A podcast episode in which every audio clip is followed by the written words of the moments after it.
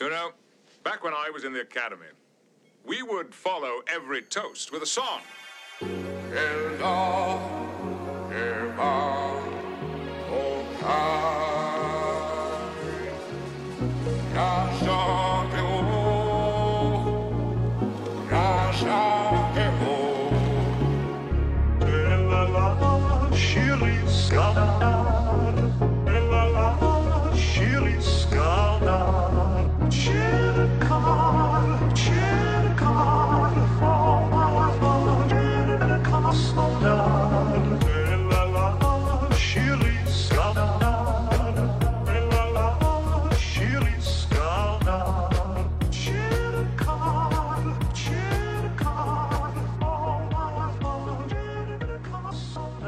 行缺水的朋友，大家好，我是赵倩。今天是我们很想聊的一个话题，期待了很久。我们这次是想借一本书来讨论一下人类学。这本书叫做《造舟记》。前两天我刚看完这本书，以我自己的阅读体验来看，这是一本非常典型的造船民族志。它讲的是什么呢？一个福建招安人，就是每天面朝大海，他的梦想是造一艘老船，老船哟。然后按照古代丝绸之路的航线去世界上走一圈儿。只要读过海子的诗，知道面朝大海，春暖花开这个意象，大家都会有这样子的时刻。你可能会想飞，你可能也想过航海。但是这个造安人不仅把梦做成了，而且现在还经常坐着自己造的船出海。这个造安人呢叫许禄，我们也特别在这期节目中埋下了许禄出海过程中的声音。算是一个彩蛋吧，大家回头的时候可以仔细听一听。最重要的是，许禄不只会做梦，他其实是一个非常有方法论的人。许禄研究赵州志用的主要抓手其实就是人类学。人类学在最近几年变成了一种显学，我觉得这跟大家越来越关注个体有关。但是对于人类学这门学科来说，它比较开放的部分是它不太像别的学科那样子边界性那么强。甚至我们会说，在云南大理这种地方，每个人都有进行人类学的沃土，或者是你借助人类学去增加你生活的层次感，获得愉悦感。所以我们今天特别邀请到了《赵州记》的作者许璐，也邀请到了我的好朋友，就是业态市集一直以来的顾问，真人类学家朱晋江老师。请两位嘉宾先跟听众们打个招呼。啊，大家好，我是许璐，啊，是一位航海者，也是一位写作者。朱老师。呃，各位啊，各位各位听友好啊，我是朱定江，呃，是在北京的一个大学教书的啊，一个精啊精神大理人。是。OK，呃，那我们就开始聊。许璐老师，要不您再介绍一下，我刚才那个 brief 有没有 get 到你那个造船民族志的精华？嗯，好的。啊，首先我做民族志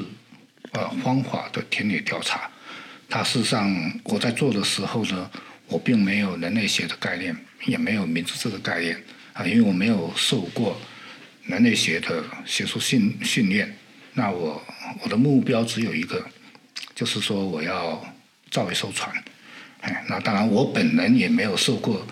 造船的这样的一个呃传统技艺的这样的一个训练，所以我是什么都不懂，所以我就要去田野里面去找，通过调查去找，哎，呃，有什么样的样式的船还有可能再重新去建造，以及在田野在福建沿海的传统雕船造船地里面还有哪些？呃，造船工匠能够造出我所需要的啊那个形制的帆船，所以呢，因为有这样的一个目标呢，所以就在呃田野里面就花很长的时时间去寻找啊去做记录，嗯，那是在后边慢慢的在做口述资料的梳理的时候啊，那会借用一些我们叫学术上的方法。那那个时候才了解到，哎，原来这个我我所做的这个工作是田野调查，哎，那我用的方法呢是，哎，是类似某些民族志的方法。那它跟可能跟其他的学科的做社会学调查，啊，跟做其他调查的，它上是有交叉的部分，哎，那当然这是后后面我才知道了。为什么是中式帆船？对，那个也是一个很，其实一开始是一个很私人的一个啊的一个想法的一个出发点啊，就像我们在座的听众朋友的啊呃，跟每个人上一样，就是呃，我想出去看看世界。那事实上，在在此之前呢，我是有去澳大利亚做过自费留学啊，我是从某种意义上我是出去的。啊我看到了世界了，但是我没有看到真正世界，因为我没有办法，没有能力去看到，啊，更高层次的或者不同层次的更多面向的世界。哎，那我只是一个很普通的一个智慧留学生，啊，我的视角、我的触角都是非常有限。然后后面我就想说，我能我可不可以借用一个完全不同的方法？啊，那我。造一首中国古代的，重新造一艘中国古代的船。那船作为一个载体开出去的话，首先它就是一个会吸引人目光的一个啊的一个事件，或者是一个很拉风。呃，对它，它反正它就是个载体，它可以解决我吃喝拉撒的这些旅行费用的问题，又可以作为一个媒介去跟我的想接触的这些目标呢去做一个呃很好的台阶。一个很好的工具去去做接触，所以呃，我觉得它是个很好的方法。当然还有点私心，我那时候认定说啊，它也是个迷失。我那时候认定说，我开的这艘船出去的话，我就可以在世界上任何的一个国家、一个港口，我都能够获得落地签。哇！对，因为那时候签证非常也很难。哎，那至于说这个。哎，这个这个迷失最后有没有，哎有没有达成？那我们哎稍微往后一点再来哎揭晓。OK，其实我觉得民族志已经是人类学里面一个特别流行的体例了。那朱老师，您从人类学的角度评价一下，你看了这个书以后有什么感觉？想起了什么？那个许路兄，因为他在写这本书的时候就跟我说过，他这个正在做一本很很重要的书，然后在这个书出版以后啊，他也第一时间就让这个乐府乐府的朋友给我寄了一本，然后这本书实际上可能是我这半年以来唯一可能随身揣在身边，一直带着到处流窜的一本书啊，因为我现在。可能也是因为呃事儿比较多哈，很少能够静下心来读一个纸书。那这个《造舟记》可能是这这段时间我拿起来放下放下拿起来又去读啊，这样这样这个可能伴随我近期时间最长的一本，以至于我虽然这段时间大理、成都、北京啊还有其他地方到处在跑。呃，可能唯一在我书包里的就是这本书啊，那到现在我也没看完，很遗憾。我觉得书写的确实是很厚厚重啊，然后字儿又小了点儿。我这个现在我感觉稍微有点上岁数了，有点有点花，所以好像读起来就没有以前那么快了。呃，但是读过的这些篇章，我觉得都非常有意思啊。我觉得，呃，它它可以说带有一个人类学的民族志的。这种特点啊，比方说这个在田野里面的非常细致的调查的工作，和当地人之间很密切的这样的一个信息的交流，然后还有很好的这些数据的收集和采集，以及啊，就在整个的这个过程里面，对于。呃，建造一艘中国古古式帆船的这样的一个很重要的一个呃研究的主题，以及它在延续过程中间所遇到的所有的问题障碍啊，以及它最终实现的这样的一一整套的方法啊，一整套的一个路径，这个我觉得是呃和人类学的一些田野调查的这个大的研究范式很很吻合的这样的一个。思路啊，就整个的这个工作思路，呃，但另一方面，我觉得这本书其实又和民族志有它的差异之处啊。我觉得可能更多的还是，嗯，这个许璐把他这些年的个人生活啊，甚至是这种个人的这个命运的变迁啊，他自己的内在的一些成长，对吧？他的一些人生的感悟啊，实际上是和他在做这个船啊，寻找这个中国古代帆船和重新重建中国古船的这样一个过程，我觉得有了一个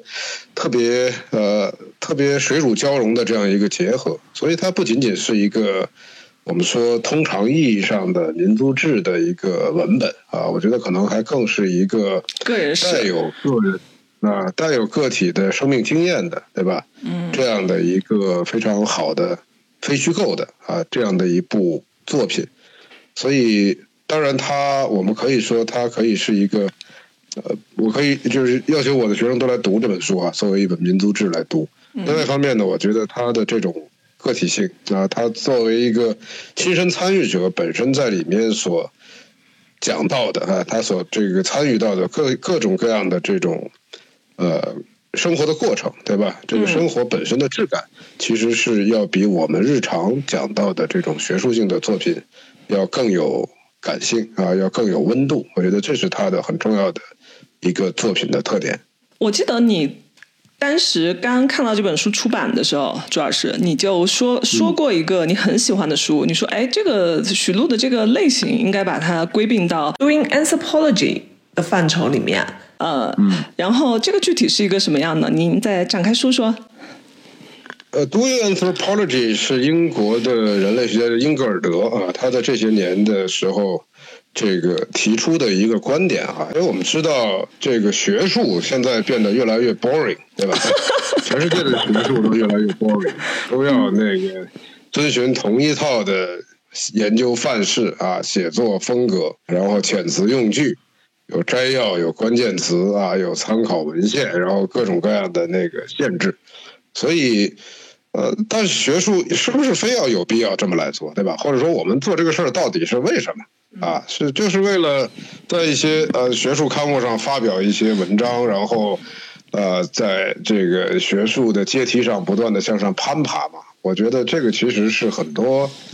呃学界的人们思考的一个问题啊，特别是人类学家，因为人类学家他和很多的这个社会科学的研究者不太一样，他是他的大多数材料来自于。社会和生活本身，对吧？它来自于我们和这个当地社会文化、当地人的这样的一种直接的、带有体感的文化交流啊，这样的一种共同生产出来的文化经验。那这种共同生产出来的文化经验，难道只是把它作为一个抽象的理论的一个表述才有价值吗？对吧？这实际上是很多的。人类学家在最近要在就是在反思的一个事儿，我也是其中之一啊。呃，doing anthropology 实际上他的一个观点就是说，人类学存在于我们在创作的本身，或存在于我们制作和参与这个生活的这个过程当中。对，嗯，所以他就主张，比方说，当我们要去研究呃这个风筝，对吧？那我们就应该先去做一个风筝。嗯啊，当我们如果说要去研究。这个陶瓷啊，那我们应该先去做一个这个制陶工啊，先去学会怎么烧窑。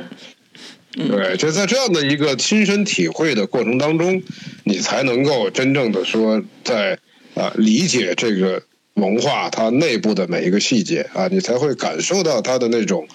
超越了所谓的理论范式之上的那种生活本身的实在感啊，所以。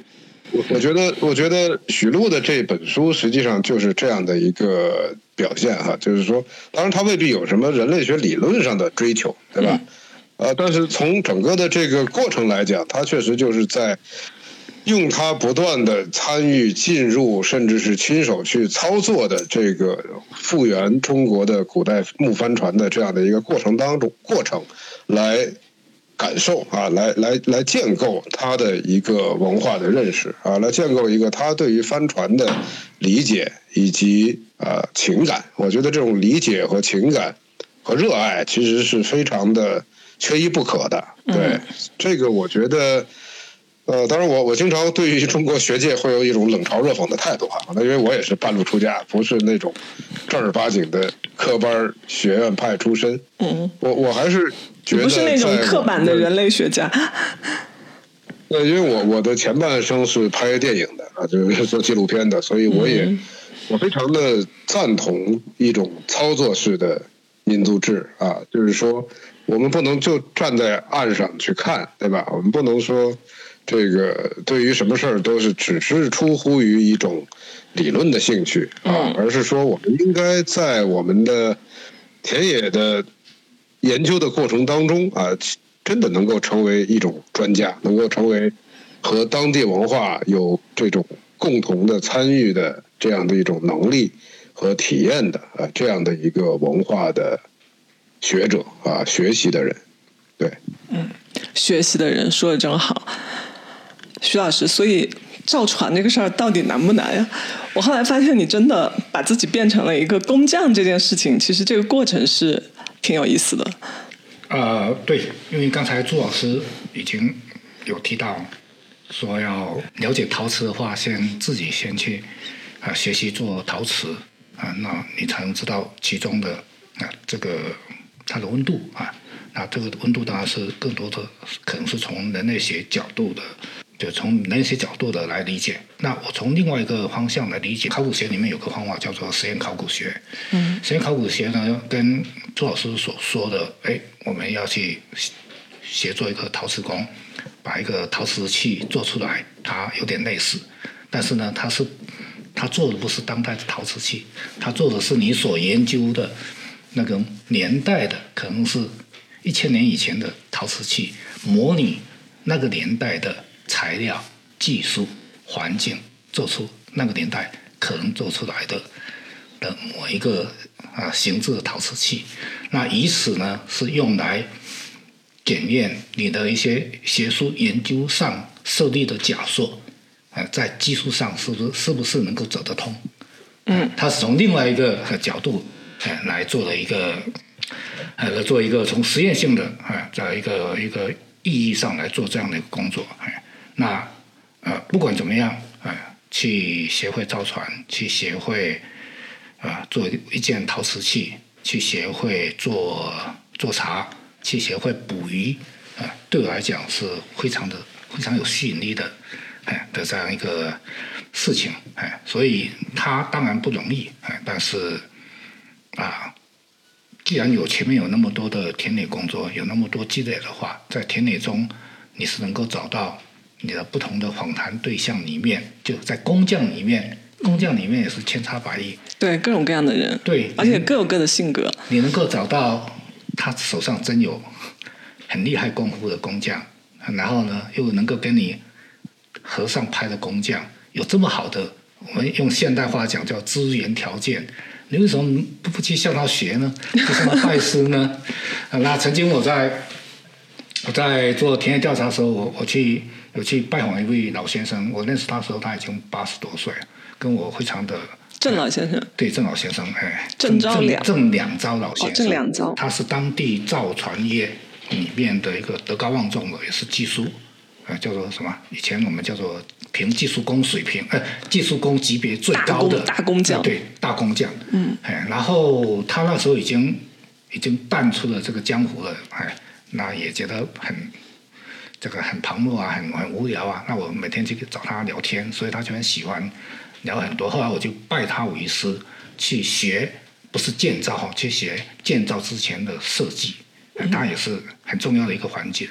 到后面呢，我帮他们这个家族，帮他们这个造船家族把把他们呃呃建造中式帆船的这个这整套的设计方法跟建造法式申请成非物质文化遗产项目的时候呢，嗯，哎，我后来后面想说，哎，我也是徒弟啊，然后呢，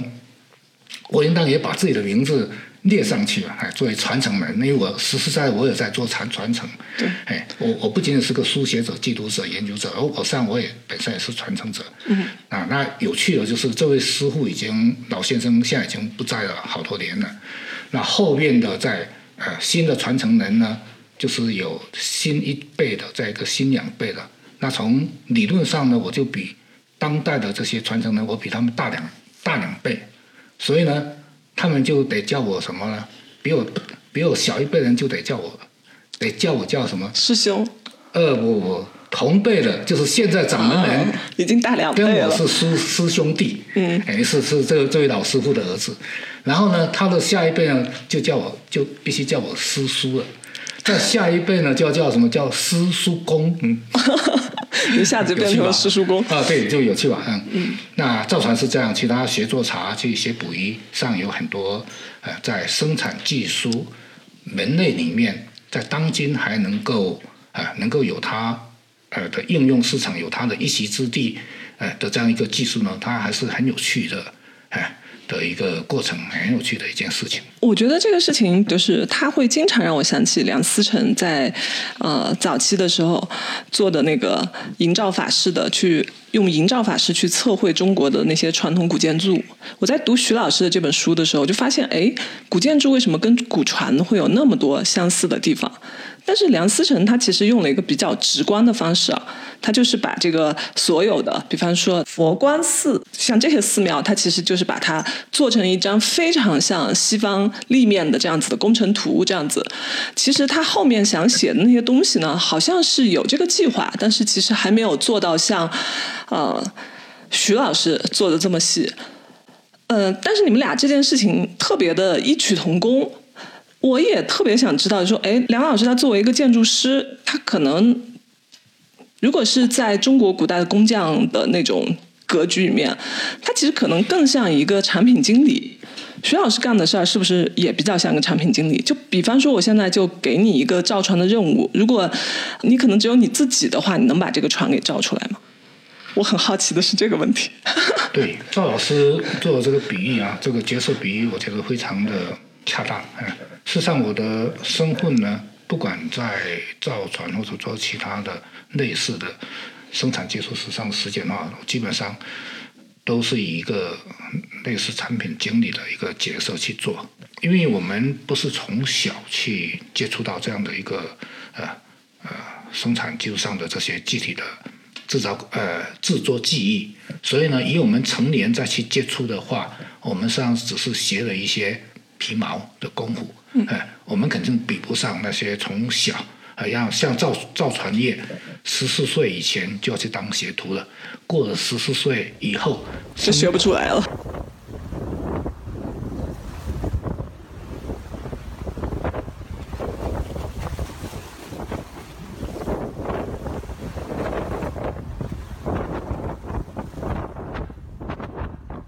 对，身体大了。然后它很有一些角落，它就没办法钻进去去去做了，它就有缺失。所以呢，呃，以往啊，中国传统，就我就我所知以来，可能上可以上溯到一两千年，到上个世纪八十年代，这样呃一两千年的过程中，这个范式，这个这个惯例，它一直没有没有改变。嗯，哎，那中国是个农业社会啊，在。改开改革开放之前，所以在很多的比较相对偏僻的渔村呐、农村呐，它实际上它的生产方式跟几百年前、跟几千年前，它没有太多的两变化。是，特别在农村，在化肥、哎，在农药引进之前，它的传统的做法跟它的前辈是没有什么两样的。那这样的话，从另外一个角度上来讲，它恰恰也是为我们。保留下来啊，千百年来所形成的这样一个很传统的生产技术。嗯，那在农业上是这样，在渔业上也是这样，在造船业上也是这样。所以呢，变成是我们今天啊，不是今天，就是我在二十年前想去了解、想去触摸的时候，它啊，这个这些还没有消失。嗯，哎，那当然到今天赶上了，对，赶上到今天他们就变成是叫做刚刚消失的过去啊，一个很时髦的话语。提到梁思成呢，梁思成在此之前，我是了解梁思成的，也读过他的中国建筑史。嗯，但是呢，我没有把他的做的事情跟我做做的事情一开始是没有联系起来。嗯，那后面在我造船啊航海的过程的话，慢慢的有去思考。然后去做一个一点横向比较化，然后去看更多的文献的话，发现说，哎，它中国古代的传统的木构建筑，跟中国古代的传统的啊木帆船的建筑，它实际上是有很多相通之处的。对对对。从某种意义上来讲，中国古代的这些传统的船只，木帆船或者木船，它是。整个大的木构建筑体系里面的一个分支。嗯啊，如果我们用西方的分类学的角度上讲，是可以这样来理解。那事实上，西方的做建筑分类的呃传统建筑分类的的的学者也有这样类似的一个处理吧，也是这样也有这样的分类处理。哎，所以呢，船跟陆地的木构建筑，它们的关系是非常非常接近的。只是说，船它是一个要浮动在水面上，而且它是能够移动的传统木构建筑。嗯嗯哎，那梁世荣先生他从宋代的营造法师和清代的工程做法师，那去解构中国的传统的木构建筑的历史跟它的结构。那我恰恰好也是从两两本文献去解构，哎，在田野调查、在口述资料收集的同时啊，从两本官方的文件，类似营造法师类似类似工程做法的的这样的一个文献，啊，去解读中国传统的嗯木帆船的啊结构。啊，上所以从这个意义上来讲，它是有蛮多的相通之处。嗯，那只是梁胜先生，我们说他是个学者，他可能他啊，就像赵老师刚说，他是个一个嗯一个产品经理的角色。那我恰恰也是这样一个角色。嗯，所以呢，实际上要去整理它，要去要去解构它的空间还非常大。无论是在中国传统建筑。木构建筑或者是中国传统木构传播上去做的话，它实际上空间还很大。嗯，那要去解构它是超出我们作为一个产品经理，呃，本人本身去解构它的这个能力之外，那可能都是要各自也还是需要呃有比较大的团队。嗯，还还需要一些团队的配合和技术的，对，再去研发的，对，去结构，它思考的部分，对木对木构建筑的结构，一定还是要大量的传统的这个盖房子工匠要参与其中。嗯嗯嗯，对，那同同时去解构中国传统呃帆船，也是需要有传统的造船工匠来参与来去做。所以你的意思就是说，其实后面这部分就是说，哎，如果有更多的传统的工匠加入进来，看看木帆船还有些什么可样的可能性。一样，它两个都是跟中国传统建筑都是都是一样的。哎，嗯，但这件事情其实还没有人做，是不是？对，还没有做，可能资源还没到。嗯、那写这本书的目的之一呢，也是实际上就是抛出一个这样的一个问题。哎，它还是可以有很多事情可以做。我觉得历史上还是会有呃各种各样不太一样的这种连接点吧。比方说梁思成的学生，然后呃清华的今天的王楠老师，他其实他其实现在就提出了个魔术的这个概念，就说哎，我用这种西方的呃当代的这种眼光去看中国的古建筑，然后呃我如果能提出一个工程原理的话。那他具体是什么样子？他其实已经在做这个事儿，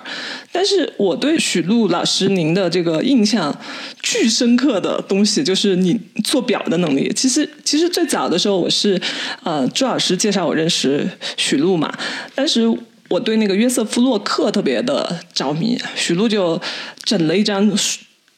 事无巨细的洛克的生平表，在中国的这些事儿什么的，我从那个时候就觉得，哎，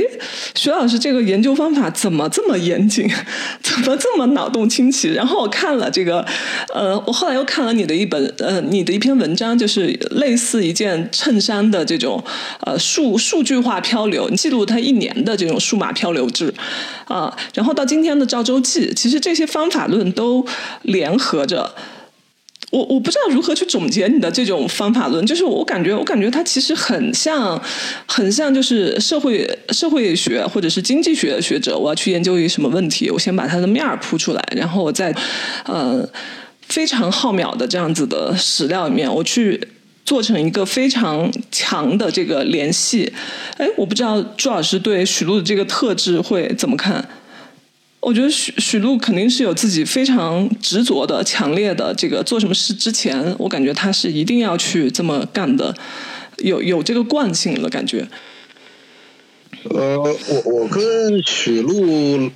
认识可能得有十年了吧，因为最早还是啊，还是我们我在中央民族大学做一个纪录片的影展的时候啊，那个时候他和呃一个央视的导演啊，叫阿妙吧，一起投了一部短片啊，叫《岩绳调》。那他那个时候还在呃做另外一个项目哈，就是关于厦门的这个传统的渔业捕捞，对吧？啊，传统的渔业捕捞的这个这个这个方法就是岩绳钓，然后完成了一部这个纪录片。那当时我看这个纪录片，我也觉得非常有意思啊，就是其实和他做这个造舟造舟记啊这些事儿都也很像，嗯，就他也也是在当地有一个很细致的调查，然后很好的一个和当地的这个传统渔业业界的一个合作关系。啊，以及他们怎么来用这种传统的捕鱼方式来捕鱼，啊，然后他在当地当时所面临的这些危机啊，以及很多的数据性的东西，嗯，所以我觉得这个还真是一个相对一以贯之的一个研究方法和研究的思路，对吧？就是说，呃，徐老师的背景上，我觉得可能是有一些比较这个数字化的啊，或者说对于数据更敏感的这样一些这个。background 的，嗯，那那这个可能在在他的呃，特别是实操、实际实践的这种研究上，他可能会会更好的来把我们所想象中间的一些呃相对比较这个虚无的这些东西啊，能够一步一步的这个贯彻下来啊，能够建构出一个最终落到实处的方案啊，以及能够完成最后的一个作品。其实我觉得。呃，这个这个能力是很很强的啊，因为在中国，大多数人，呃，可能都会幻想，对吧？实际上，我本人都不足以说我很强强于这方面的能力啊。是。虽然我当年也是学法律出身的啊，但是这个总的来讲，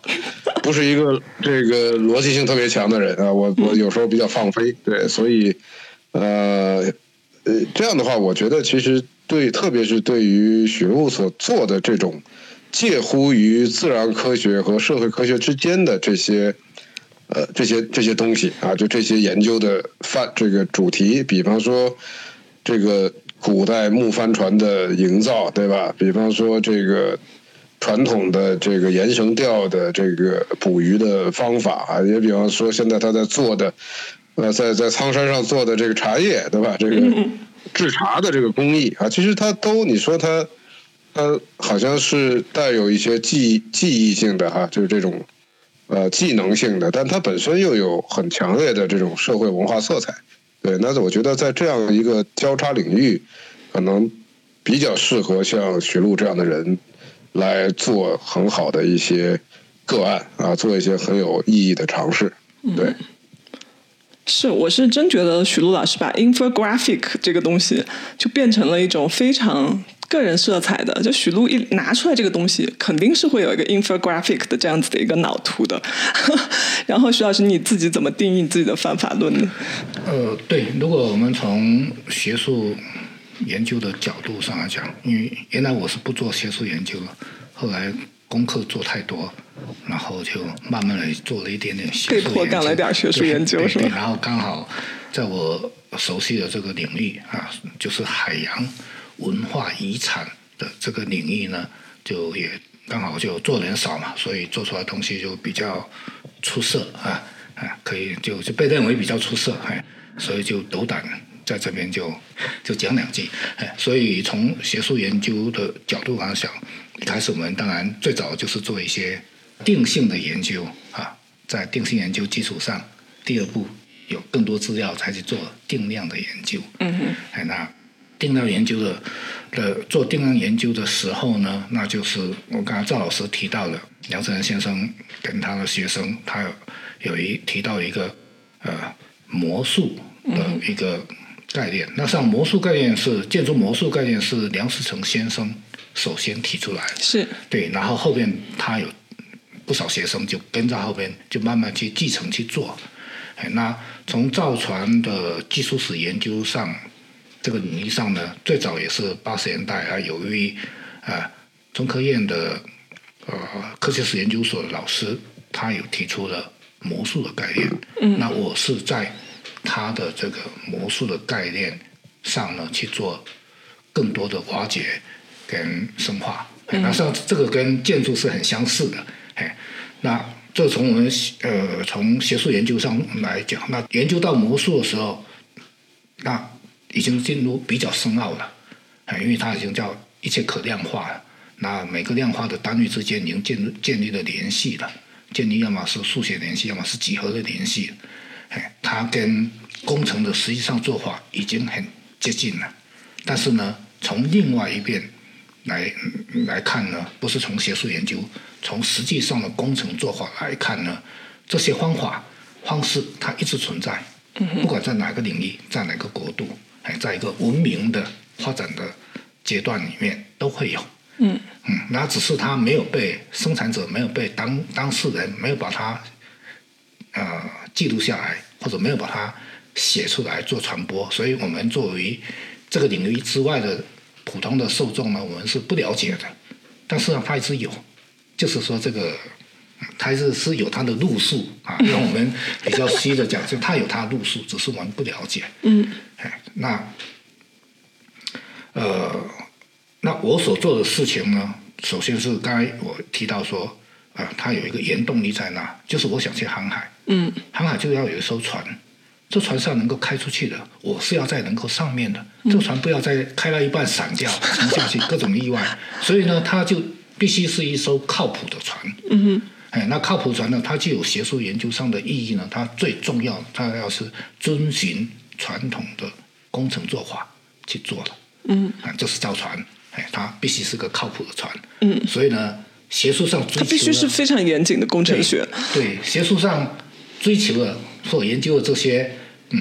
境界呢，它肯定能达到。嗯，它它它必须能达到，哎，要不然这个事情就就做不成了嘛。嗯，从造船，从捕鱼，捕鱼的话，我喜欢吃海鲜。嗯，我想吃海捕的啊，好一点的鱼类啊，鲷鱼的海鲜。哎，所以呢，我会跟着师傅去捕鱼。哎，那这个他也是有他的路数在那边，没有这个路数你就捕不到鱼嘛，你只是一个空想而已，你最终你是吃不到的。对，那捕鱼是这样，那做茶也是这样。我想喝到我小时候我喝过的，啊，我记忆中的模样的茶，或者说我现在想喝到一个比较好的茶，所所谓的武夷山的什么岩茶、肉桂什么之类的，但是呢，它又必须是我能够。支呃，我的在我的支付能力范围内，我能够，哎，能够去获得的茶，哎，那最终呢，哎，那我就自己做嘛。自己做的话，那我的目目目标当然是要做到一个，呃，我认为自认为是很好的茶。那同时呢，我又喜欢去跟别人分享，要让哎有分享到人也觉得去多比较完以后，觉得哎你这个茶不错，哎性价比还特别高，因为它特别便宜。好茶不贵，啊，刚刚请赵老师喝，啊，我我自己做的白茶，嗯，一片叶子就能够泡一大杯的白茶，哎，就是说它有个原动力在在支撑你，嗯，哎，那有这样的原动力的话呢，你就会去做更多的呃学习跟去做思考，那回到从啊。人文社会科学的啊的这个角度来讲啊，有一老师，我的位很重要老师，他曾经告诉我，说我们的这些地方性的知识啊，这些知识的体系里面，跟生产技术相关的知识体系里面，他说有一有一种有有一类叫做动态知识，嗯哼，动态知识就是在实践中通过累累世累代的劳动者、生产者，他们积累。积累出来的经验、方法跟智慧，哎，然后形成了一个知识体系，哎，一个知识的分体系，这是动态的，它是跟天气、哎，跟土壤、跟海况、跟各个外部原因的变化呢，它是能够随时变化而做调整的，它是个活的知识。另外一面呢是静态的知识，啊，就是我们的研究者、我们的学者，哎，去去。收集到更多的资料啊，更广泛的资料，可能是全世界的不同星球的这些资料呢，然后来从中找到其里面的规律啊，发展的规律啊，嗯，这些普遍性的方法，哎，这个是它也是重要的，当然是个静态的知识，但是呢，静态知识跟动态知识，它板块两个区块两个系统，它是不能互相取代的，它是可以叠加的。那真正的大师是要既掌握动态知识，又要掌握静态知识的这样的一个。它不是覆盖所有的知识，它只是面对某一样、某一项生产技术哈，某一个事情。他说，如果你能够掌握的话，你才是真正大师。嗯，那说跟我说要去做这样的人，嗯，所以他的话呢一直在哎，对我一直在起这个刺激作用，哎。哇，我觉得你这个老师说的这个太有意思了。关键是许璐把这个事儿践行的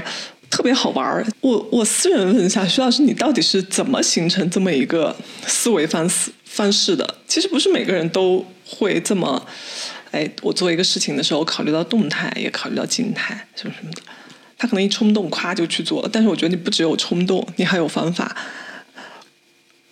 对，那实际上还是要回到刚才我们讲的一个原动力。原动力就是说，首先你的目标，你想做什么？嗯，你要树一个目标，你要去牛津读读哪个专业也可以，任何人都可以树。树完以后，你要找路径。嗯。你如何去达到你的呃，去去找到你的路径，去达到你的目标？你是从小就是这么一个人吗？呃，大概吧。对对对，那像我我的生活是很简单，我没有什么娱乐。没有什么娱乐，我会娱娱乐，但是我选择我不去做娱乐，我不去追剧，我我当然我会追剧，我是个正常人，很多事情我我我就嗯就就可以。有其他更更好玩的事情来，而且你也购物，你也 shopping，然后你买的你买的东西还是洛克最爱的牌子。对，但是你你一买衣服以后，你就把它变成了一个网络民族志的研究的一个范例，一个一个一个案例嘛。那实际上，如果提到说网购，那当然我们现在大家都会网购。嗯。但是除了网购，除了买卖之外呢，我们是不是可以可以？可以发现里面其中一些更有趣的东西。嗯，当然这是指向我说我要用更便宜的成本去买到更好的东西的东西。嗯，哎，这个很酷，很高兴。对，那这个目标是是是摆在那，那我的原动力就一直在驱动我。那所以呢，我要去了解在第三方网络交易平台的另外一端的那些陌生的店家。他们是什么样的面目？哎，那当然，这个这是个虚拟的，这是一个赛博克的的世界。哎，那 我不知道他们的真实的面目，但是呢，我很想知道他们的面目。知道他们面目呢，我跟我在做田野其他领域的技术领域田野调查一样，我会去接触很多的啊，刚刚比如说造船，我会去接触很多的造船工匠，从中呢去筛选出哪几个师傅。具有代表性，嗯，然后呢，这个代表性的师傅呢，他有什么优势，他有什么劣势，嗯，然后呢，我会我会把这些师傅呢来做一些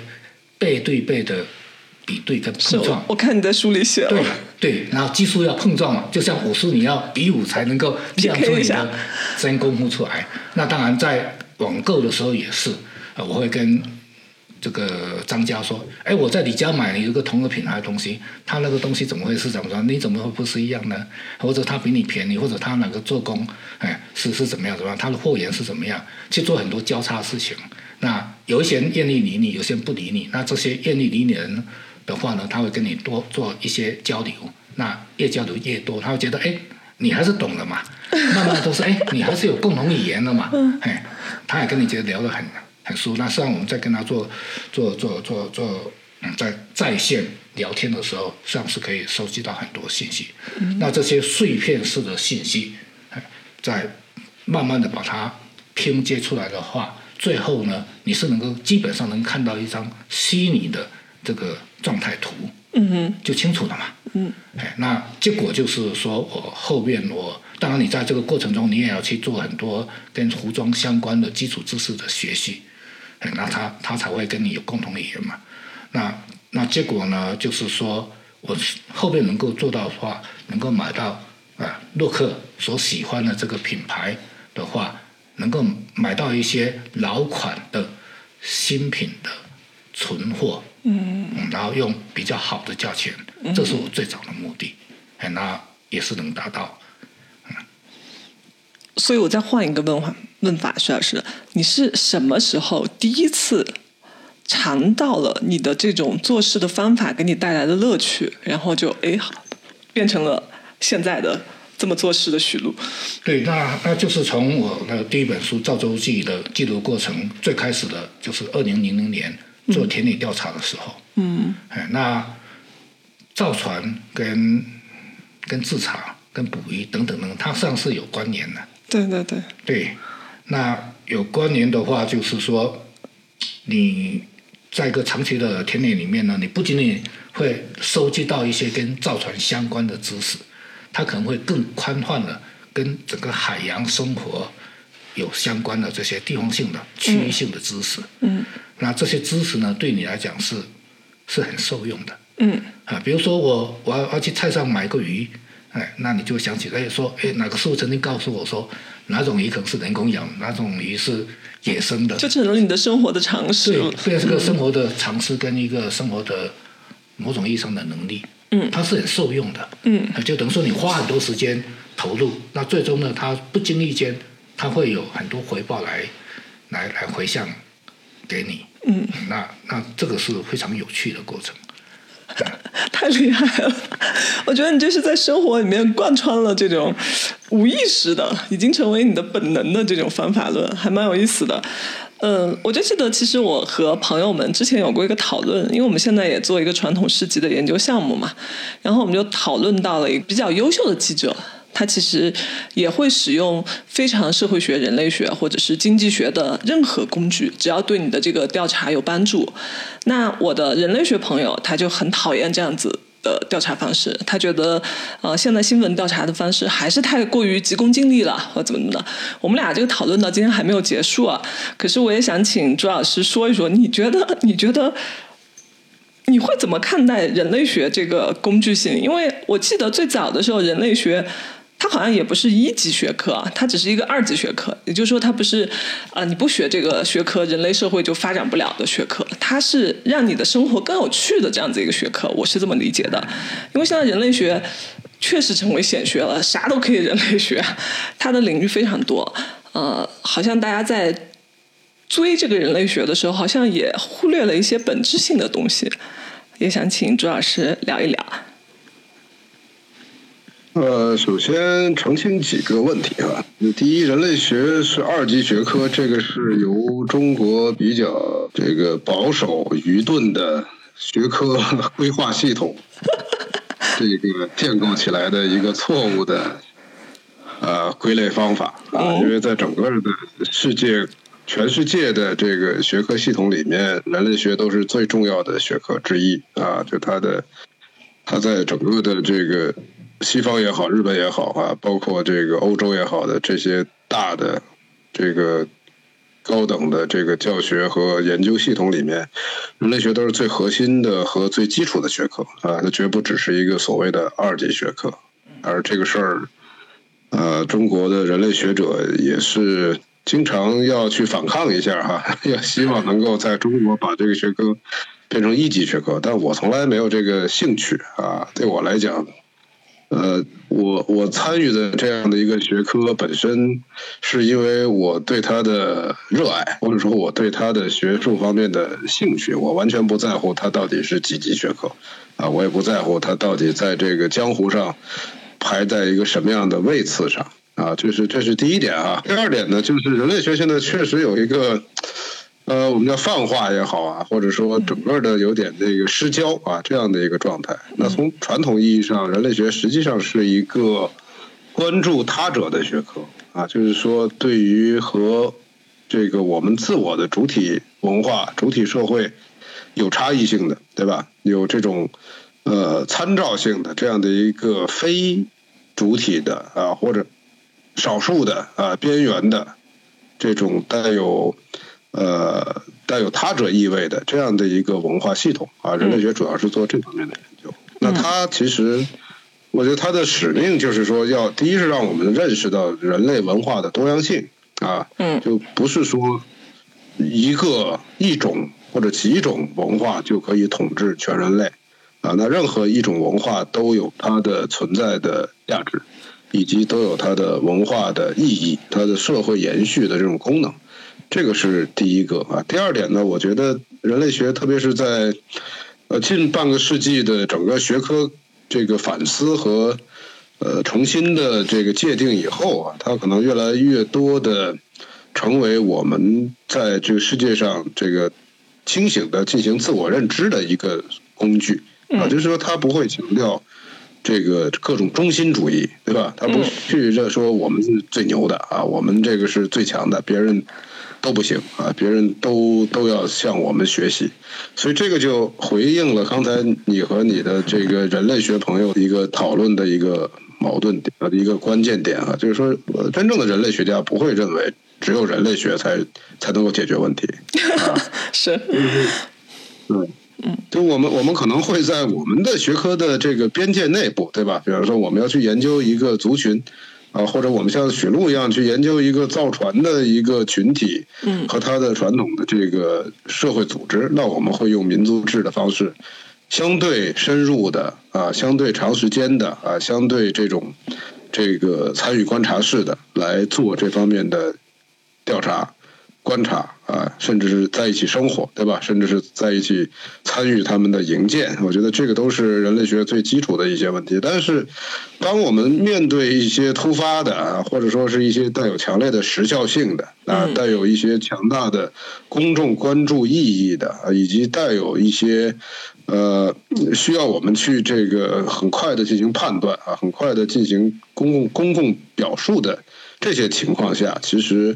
我觉得，比如新闻学啊，对吧？新闻学科有他们自己的一套迅速介入的机制啊。那社会工作者有他们一套这个进行社会工作的干预的机制，对吧？心理工作者有他们的一套心理学的机制啊。那我觉得这些其实都在他们的层面上能够很好的来介入这些社会事件，或者是介入这种社会生活啊，并且能够起到很好的作用。那在这种情况下，我当然觉得。他们的方法会更好啊，或者说他们会在特定的这种这个目标之下，能够更好的来实现啊，更好的来完成他们的这个任务。所以，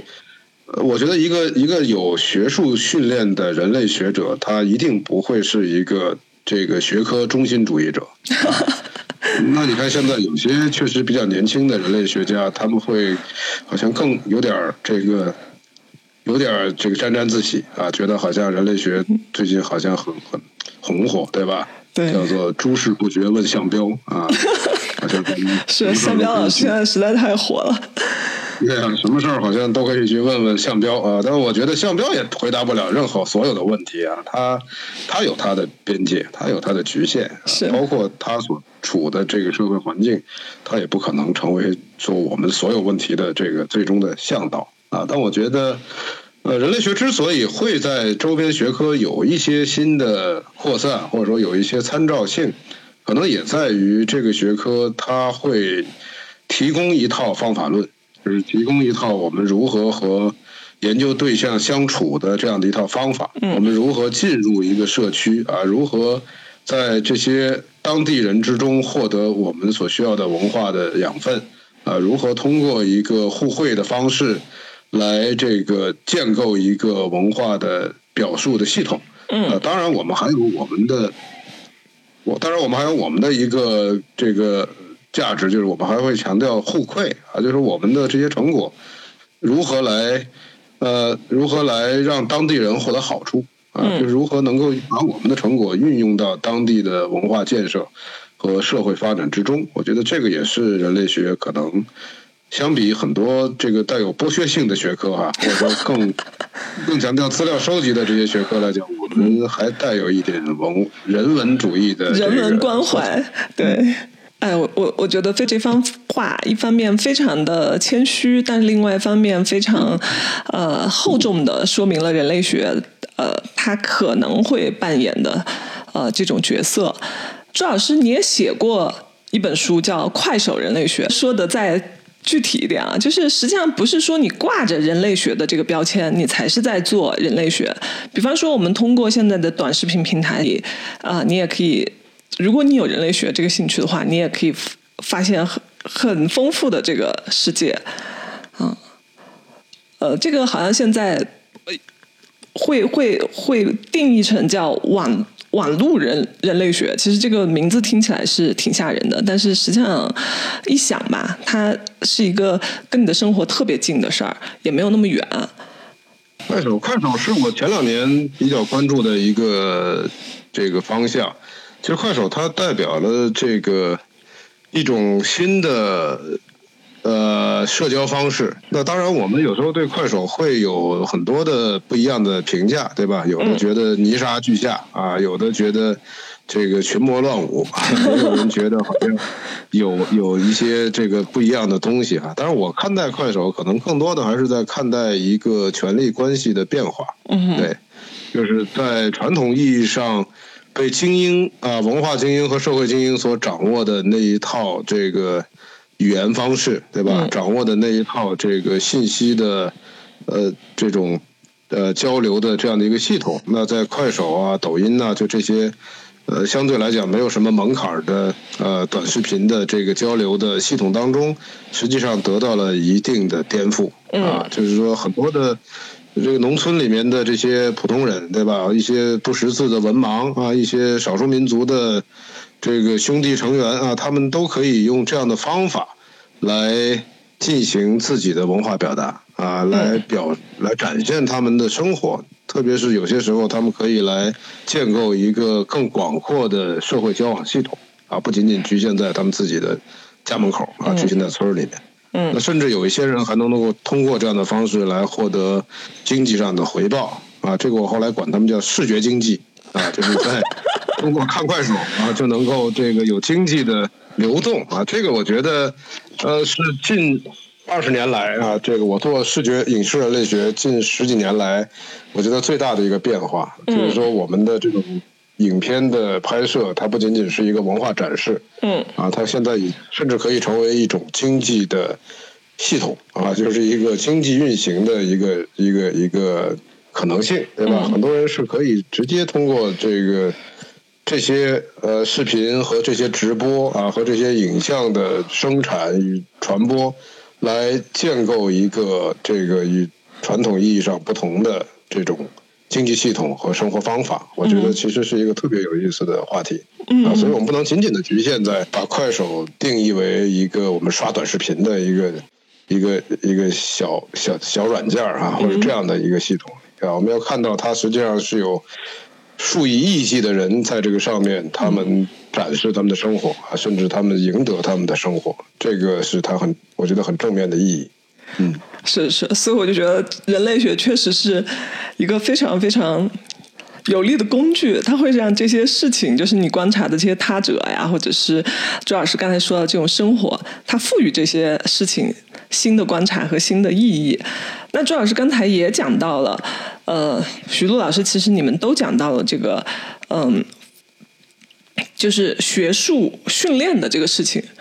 那一个是我们非常开放的看所有的工具，另外一个事情就是，哎，我们怎么会去怎么去通过学术训练训练？就是说，比方说，哎，我们今天说的人类学啊，但我们今天讨论人类学，人类学是一个比较。呃，轻松的人类学啊，你怎么通过人类学的学术训练训练，让它对你观察的事物起到作用呢？我刚刚说过，我是个特别缺乏啊，特别需要做学术训练补课的人。那一开始的话，这个我没有这样的一个自觉性，或者这个自觉性并不是太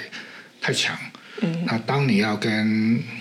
学术界。去做交流的时候，要把你在田野调查、在实践、考古实践里面的啊的一些点点滴滴啊，一些方方面面的要列作梳理啊，然后去做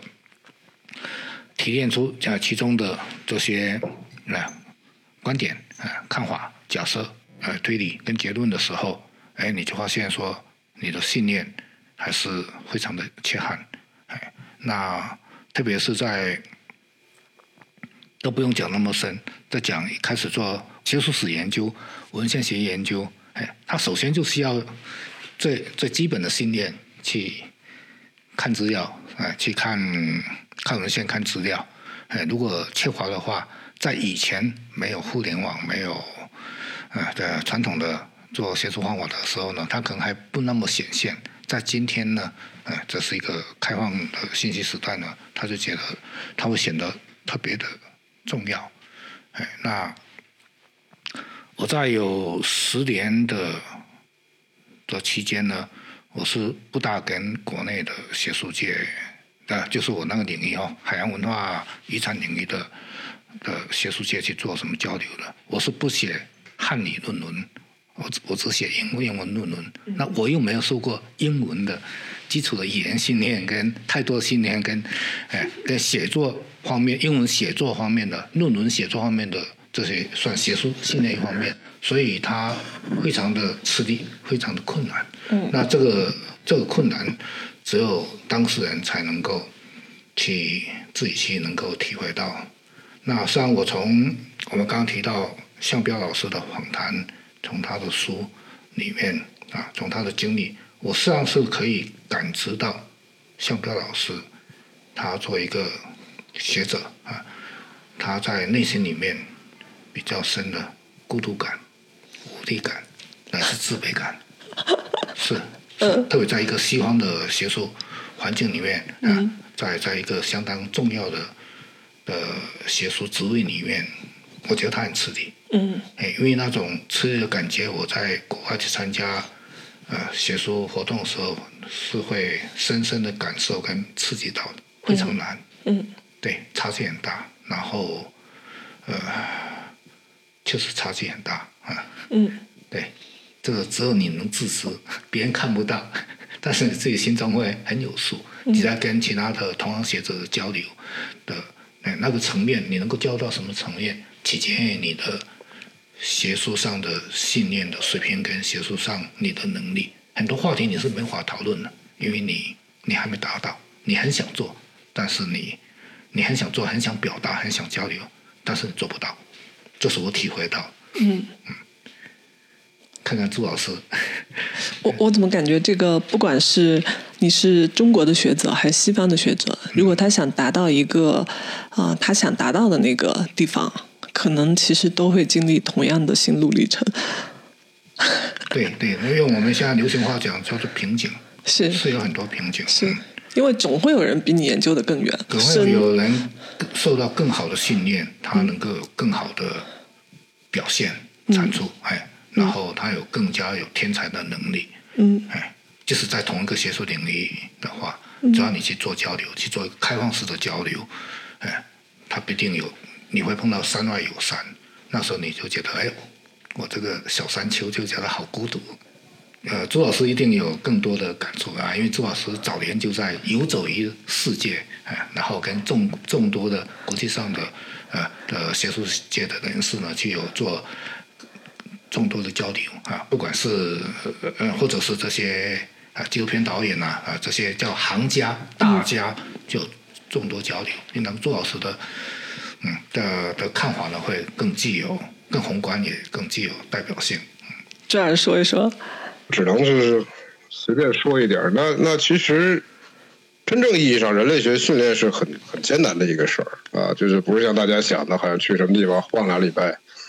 呃，聊聊天儿，对吧？写写日记啊，出来好像这个事儿就完了。呃，一个是在传统意义上，人类学的训练，比如说它有很强调语言的训练啊，就是你去一个什么地方，一定要懂当地的语言。嗯啊，如果你当地语言搞不懂，就这个事儿其实就基本上搞不了。那中国这一块儿的，其实人类学的一些学生的训练就差很多啊，因为我们汉语是占统治地位的，对吧？所以大家去哪儿好像都觉得说普通话是特别正常的事儿啊。嗯呃，少数民族语言好像让他们迁就我们就行啊，但实际上真正的一些文化内涵的东西，往往是要通过本地的这种族群内部的语言才能够表述清晰的，对吧？你把它翻译成了别的语言，汉语也好或者英语也好，其实有很多的文化的内涵是会流失的啊，这是一块儿。那还有一个就是，其实呃，人类学原来有很多的这个其他的要求，比方说体质测量的要求啊。早期的人类学是是对于这个人的身高啊、体重啊、这些鼻骨啊、这个下巴呀、眼球啊、发色呀，它其实都有很多的要去要去调查、要去测量啊、要去记录的一些这种数据。同时，他会这个来最终通过这些数据来告诉你这个地方他的人的一些基本的体质特征。对，那现在我们其实做的也不多了哈，就是体质人类学现在实际上在国内，包括在全世界，其实好像都在衰微啊，因为我们的政治正确是强调体质人的这个相似性，对吧？嗯，我们好像不太再去讲人的这个种族的差异性，所以这一块反而就做的。不多啊，但是你看早期那些老一代的人类学家、民族学家啊，他们做这种体质的测量是非常的严谨啊，非常的一丝不苟的。那与之相似的还有关于亲属制度的调查，对，这个其实也是一个特别重要的基本功啊。其实我的。博士生导师就是做亲属制度研究的，那在这个里面，他就会很强调对于这个一个社区里面的内部成员的这种关系的调查。嗯，比方说，呃，一个村子里面有多少个家庭，每个家庭的成员的人数，然后他们的这个家庭，我们叫核心家庭的繁衍的代数啊，比如这个村儿可能有些。有谁家已经在这儿已经生活了五九代、十代？那这个实际上我们都是要把它调研出来的，然后再包括他们的联姻啊，就是谁和谁是结婚的，谁和谁是不结婚的啊？那这个里边的可结婚和不结婚是什么样的？然后包括是一夫多妻制，还是一夫一妻制啊？还是像摩梭人那样的这个走访制，对吧？嗯啊，还有很多的这个制度，那包括这个。孩子是跟谁姓？呃，这这里面有很多很多的问题，其实都有一套研究的规范，嗯，在这个里面啊，也包括其他的。所以，呃，从一八九几年开始，这个英国就出了一本书，叫做《这个 Query and Answer》啊，嗯，就是后后来现在翻译成了叫《人类学田野调查手册》啊，就是巨厚的一本书，来引导你在这个地方要问什么样的问题，调查什么样的内容。啊，有哪些的这个最主要的一些研究方向？嗯，啊有哪些的这个这个可能的这个遇到的问题？就是你你你之所以说人类学在很多的周边学科会受到重视，就是因为它在这种方法上其实是有很强烈的这种呃数据化或者说我们叫做自然科学化的一个传统的。嗯啊。那对于比如说像音乐、舞蹈啊，就这些艺术类的呀，嗯，呃，包括历史啊，就这个政治啊，就它这些传统都是靠文献的呀，啊，那这种方法就会给他们提供很多新的研究的可能性啊，这些新的维度。对，所以其实好的人类学家的训练是很漫长的啊，在美国人类学博士如果读完。读个七年八年十年都是很正常的，是是是，对，那那中国就相对呃弱一点啊，但我们也是规定最少是四年，就是中央民族大学的人类学博士一般说四五年能够顺利读完，都是很不容易的事儿，就是因为他要面对和要处理的很多的东西都太复杂，而这些复杂的东西你要给出一些合理的。理论对话和合理的解释，嗯，其实都需要有很多的知识储备，嗯，对。哇，所以这个过程也是很艰难的。虽然我们今天说好像看起来好像什么事儿都可以人类学，但是我觉得它更多的是一种思思维方式。但是你要把它上升到学术训练的话，这确实很难。我觉得国外。听起来除了那个医学以外，其实人类学是一个很 tough 的。科学，而且人类学它的交叉性也在，也也正因为如此。那个天生跨学科的感觉。呃，因为这个学科它其实更多的是研究关系。嗯。啊，就研究 A 和 B 的关系，或者是这个群体的关系。那这种关系在人类社会无处不在。嗯。对。正是因为这种关系的无处不在，就会造成人类学对于不同的社会领域的这种关联度的。这种关注啊，关联度，特别是这种，比方说艺术的本体和呃艺术从业者的社会生活。那这样的关系，他们就最终形成了艺术人类学的这样一个关注的维度啊。那医学也是啊。前两天那个后浪刚给了我一本书，是讲这个在美国的流散的苗族啊，就是有很多苗族原来在东南亚，那他们后来在越战以后就跑到了美国。传统的这个巫师啊，就这种这个进行呃萨满式的这种呃宗教活动的时候，这些巫师是会抽搐的啊，浑身抽搐，其形象跟这个癫痫非常接近，嗯啊。所以那本书就讲了一个苗族的女性，她在发癫痫以后，呃，当地的苗族就认为他是在这个 进入了萨满的这个附体通灵了，嗯，对，但是这个白人的医院绝对不信这种封建迷信，对吧？就认为他是癫痫发作啊，所以这就构成了一个这个文化的基于疾病和治疗的文化差异。嗯，对，嗯。那这种文化差异，它的研究的切入，就是我们现在医学人类学经常去切入的一个点。所以说，就是这种赵老师，您的意思是不是？哎，虽然这个事情看起来还挺好玩的，然后，但是你要把它上升到，可能看起来也有点啥啥啥都可以人类学，但是你要把它上升到人类学的高度，把这个呃巫师变成一个呃人类学高度的研究，其实非常的困难。对他需要的知识背景会更多一些，是。啊，因为这个时候你也得涉及到你可能要理解一些医学的基本的这个观念和他的一些治疗方式，对吧？嗯嗯。然后你可能还会需要理解苗族的这个传统文化，特别是在民间信仰的实践方面，它的一些基本的形态嗯啊，包括这个离散的苗族在美国生活的一些历史是是境是，遇和现在的生活情景，对，嗯。以及呃他们和主流白人之间的矛盾和关系，对对对，就是在各种各样的前前置条件之下，你才能去研究这个个案。对，所以我们说人类学是一个整体性的研究方法，是。啊，就是说它不是头疼医头，脚疼医脚啊，说研究一个它是一个疾病通学对，对，他会强调这样一个事件的整体的社会语境，嗯。和这个文化背景啊，所以，呃，对他的研究确实可能需要一个相对更综合的，呃，理论背景和一些甚至很丰富的生活经验，嗯。我觉得可能才会对某些问题有自己的独到的见解。有意思。许璐老师，你在写那本书的时候，其实也有一个例子，我是蛮感兴趣的，就是你可以帮他们申遗的时候，好像也是郑两招师傅他们的那个申遗的过程吧。当然，那个当地的呃非遗属的这些官员，其实也很。也很热心啊，他们好像跟你们提出的要求是要把呃整体性的结构呃分开，分成一个比较细的部分，拿那个细的部分去申遗。那当时不只是郑老先生觉得不妥，徐老师也表达了这个事儿不妥，就是造船这个工艺肯定是一个整体的技术，他们其实非常不高兴把其中的一部分零件儿或者是其中的一部分机关拿出来作为一个申遗的项目。我们说传统文化啊，它是它有很多的方面，有很多的表现，有很多的基因，它像是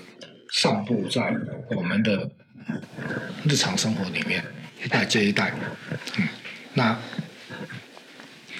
呃，当你把这些传统文化把它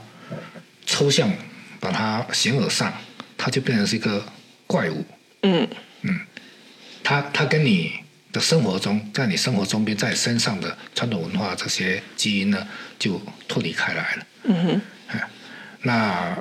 我们讲现在的非物质文化遗产保护的这个制度啊，叫非遗呃项目的呃申请啊啊、然后的登列啊，这个上就是属于我刚才说的后者，他已经把它有点抽象化出来了。但这是一个现象，呃，这是我们面对的，哎，当下的社会上的一种现象啊、但是它也是唯一的从从自上而下对所谓的传统文化啊来进行人为的保护的呃这样的一个比较有政府行之有效，文化性对行之有效这样的一个呃，从从自上而下的一个一个方式吧。哎，那我们去除此以外，你没有更好的方式，所以你只能去接受它。嗯，哎，那刚才提到那个那个案例呢，是我们二零零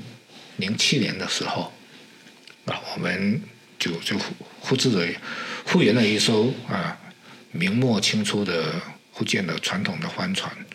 然后有关部门就觉得，哎，这个事情非常有趣嘛，嗯上是可以把以此为呃借此的为契机，那把当地呢让他去申报一个一个非遗呃会务呃非遗项目，那这样的一个想法呢得到啊、文化部那时候呢是会议中心的领导的的关注啊、然后呃他们对这个很感兴趣，所以呢就就就组队下来看。那这次不是郑两郑两招师傅，是陈方才师傅，是在附近的晋江啊是后来帮你造船的那个师傅就到我们的工地上来看。一看的话，那呃当然会有底下会有一些幕僚给他提一个说，哎，可以把这个把把这个这项工艺申报成一个会议项目，而且这个很新颖，代表中国传统造船文化的呃造船技术的一个很很独特的的水平啊，所以呢，可以可以很快的变成一个国家级会议啊，嗯，就可以弯道超车，直接 直接给个国家级的，嗯那他们呃他们就持这个观观点嘛。然后呢，我是绝对比较反反对嘛。嗯。哎，那因为那时候我没有那么多概念，那是第一次接接触到会议项目的申报，我就跟他们辩嘛，说我们要去保护一项文化遗产，你要保护一个整体，嗯啊，一个建造记忆，嗯，记忆，而不是去保护它的某一项工艺，因为用了某一项工艺呢，所以它乃至它有一个比较好的功能，嗯，对，功能就特别 function。对，功能不是会议，哎，记忆才是会议。但是记忆呢，它的能够达成这个这这项功能的记忆呢，它是整个大的技术系统里面，是基于一个很大的技术系统里面的下面的一个的一项某一项具体的技术跟它比较有关系。但是呢，它这个大的技术技术体系它是个基础，没有的话，你只是某一样技术的话，那没有用啊。嗯，对，就像我们一个厨师，你得其形不得其意对，就是我煎煮炸，我这个炸很厉害，但是说我这个是炸什么大师？你如果不是一个厨师，你永远当不了这个炸东西的大师。对，你去保护那个炸炸一个什么东西有有什么意义吗？没有意义，你要去保护一个系统。那这个因为这个事情会跟他们产生比较大的争执。我好像是我好像是第一次有看到大家说，呃，大家从这个角度去重新看非遗，其实我觉得蛮有意思。对对，后后面在好多年前，在云南大学举办的第一届会议的一个研讨会上，我也是提出这个问题。嗯哎，它它会议它实际上是个双刃剑。哎，那你一个官方的从自上而下的，它是一把剑，它有它的保护作用，它有它的扼杀的的这些误伤跟扼杀的这些反作用，它也会有的。嗯，哎，所以剑指到哪里，它有时它会指鹿为马，哎，哎对，然后会有一些人去迎合它，因为它有能够带来实际上的利益，哎，对，那呃，所以对这个事情，就是你要去更加，嗯，从从从从从更加全面的去去看这个这个这个东西。那我一直说，呃，为什么我会做这些？你说啊，从造船啊。延绳钓捕鱼方法、坐船，还有等等等等，就是我现在在在在关注在做的事情，它实际上就是啊，属于传统文化的门类。嗯，哎，没有人教导我，没有人给我灌输，或者有人给我灌输，都是无效的。所谓的文化自信啊，这些没有效，这是产生我内心的，嗯，从我自己产生的。哎，所以我们讲真正讲文化自信，它是来自一个内心的。嗯嗯，你内心去了解他、认识他，你真的喜欢他，你了解他的好处，哎，然后你发现身上有这样的一个基因，嗯，这是个很好的事情。嗯，哎，那刚当然，呃呃，刚才朱老师在谈到啊、人类学的信念里面很重要一个就是语言。嗯哎，那语言因为我是福建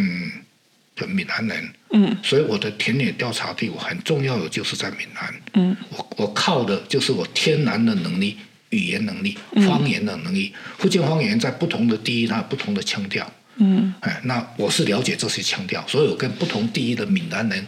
的老人家，我是可以做很好的沟通。嗯，哎，这是我天生的能力，哎，因为它是我的母语，不是我受到的学术训练。嗯，像我就是，呃，我就靠这个吃饭，超出了这个范围呢，我是会比较弱。用语言的话，我就会我我就会了解到，像我们的语言在过去，哎，在方言里面，它作为哎这个东亚大陆众多的族群、众多的文化区、众多的语言里面的一支，哎，一个分支，嗯，它是有很很丰富的内容，嗯哎，它也是有一个很复杂的历史上的变迁啊，征服与被征服的一个变迁，它很有趣，嗯，我会天然的去喜欢它，然后呢，就是会去关注它，然后去嫉妒它，去甚至去挖掘它。所以我我我写的第二本书，它还是跟海洋海洋相关，但是呢，它可能在一定程度上，它是会用闽南语写作。嗯对，那为什么要用闽南语写作？因为很多专业航海的渔业的专业术语，它它就只有闽南话，嗯。嗯，它没有发展到后边的普通话运动里面被普通话所取代了。在被普通话取代以前，它的行业已经消失了，所以就没有了。所以呢，今天我们是找不到普通话里面的这些专业的术语，嗯，那它算是提供了很很丰富的一些，它提供另外一个界面，对那个另外一个思维方式。对刚刚消失的那些社会的切片，嗯嗯嗯。非常有趣，所以我就想把它哎写出来。嗯，啊，朱老师也想听听你的看法。我们刚才就说了这个非遗，从非遗到啊。这种自上而下的这种过程，到哎，我们怎么去发自内心，呃，会去觉得哎，这个文化越研究越有意思。对我，我再插一句，像赵老师您现在在关注的传统的市集市集，对对，传统的市场，它实际上它是传统文化的一个很重要一个组成部分。它是别的具有烟火气，它跟日常生活很相关。没有人叫你这样去做，嗯哎，没有自上而下的要要要要要什么项目啊，然后要非遗啊，或者是什么基金啊，啊去去让你做这个，那为什么你去做呢？因为你找到你喜欢，就是有点不可自拔。对对，为什么这个不可自拔？你自自省一下，哎，就是说你还是沉浸在传统文化哎里面，给你带来的哎它的亮点，它的它有它的乐趣，对让你深陷其中不可自拔。而且它是一种完全新的信息的这种载体。对你其实它跟现在的这个赛博的世界、网络的世界，它不矛盾。不矛盾，完全不矛盾，而且它是非常有意思融。合的非常好。对，对就是这样，它是它是有具有生命力的。哎，可能到两千年、五千年以后，赛博已经没有了。嗯，这个市场还在。嗯，只要人类在的话，这个传统文化、地方性的传统文化、地方性知识系统，它一直在。嗯，哎，它会不断的更新、不断的变化，但它一直在。所以说，我们像我们是离不开我们的传统文化的这些这些基因了。它只是说，当你把它形而上，把它碎片化，呃，把它作为一个概念化，你会觉得天然觉得很讨厌它。对哎，就是它，就是你说的这个东西跟我了解上是不一样。嗯朱老师啊，呃，非遗这个概念，实际上可能我最早，我是国内最早参与这个实践的人之一啊，因为在二零零三年，也就是二十年之前啊，那个时候联合国刚刚要开始做这个联合国非遗的这种呃认证，对吧？这个项目，然后呃，中央美术学院当时的一位老先生哈、他他跟法国那边关系比较好啊，所以他就最早想把这个中国的民间剪纸作为这个中国的非遗啊，去向联合国申报啊。当时已经有了这个申报的一些基本的要求，其中就包括要做一个非遗的纪录片。当时叫不叫非遗还不知道啊，有有时候管它叫无形文化遗产啊，有时候叫非物质文化遗产，其实还没有最后的把名字定下来。然后因为他们穷，他们那个